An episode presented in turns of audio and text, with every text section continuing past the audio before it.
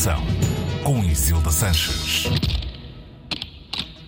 A peste negra e as doenças autoimunes. Um estudo recentemente publicado na Nature conclui que os genes que permitiram a sobrevivência à pandemia mais trágica da história deixaram um legado no nosso genoma que nos pode ter tornado mais suscetíveis a doenças autoimunes, como doença de Crohn, lúpus ou artrite reumatoide causada pela bactéria Yersinia pestis, a peste negra ou peste bubónica, matou 60% das pessoas infectadas entre 1347 e 1351 e deixou um rastro de fome e miséria na Europa, além de provocar convulsões religiosas e sociais.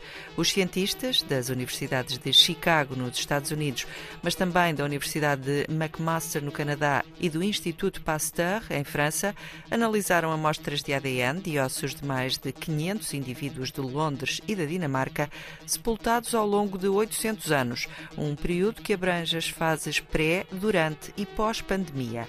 Isto permitiu a identificação de quatro genes que aumentam ou diminuem a vulnerabilidade à peste negra e que deixaram marcas nas gerações futuras até aos dias de hoje, sendo que os genes que protegeram na Idade Média estão agora associados às tais doenças autoimunes.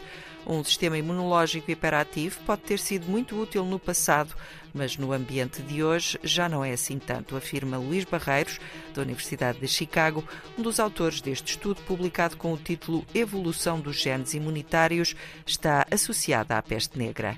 As doenças autoimunes caracterizam-se por uma espécie de sabotagem em que o sistema imunitário ataca células saudáveis por engano. São conhecidas mais de 80. Fricção científica.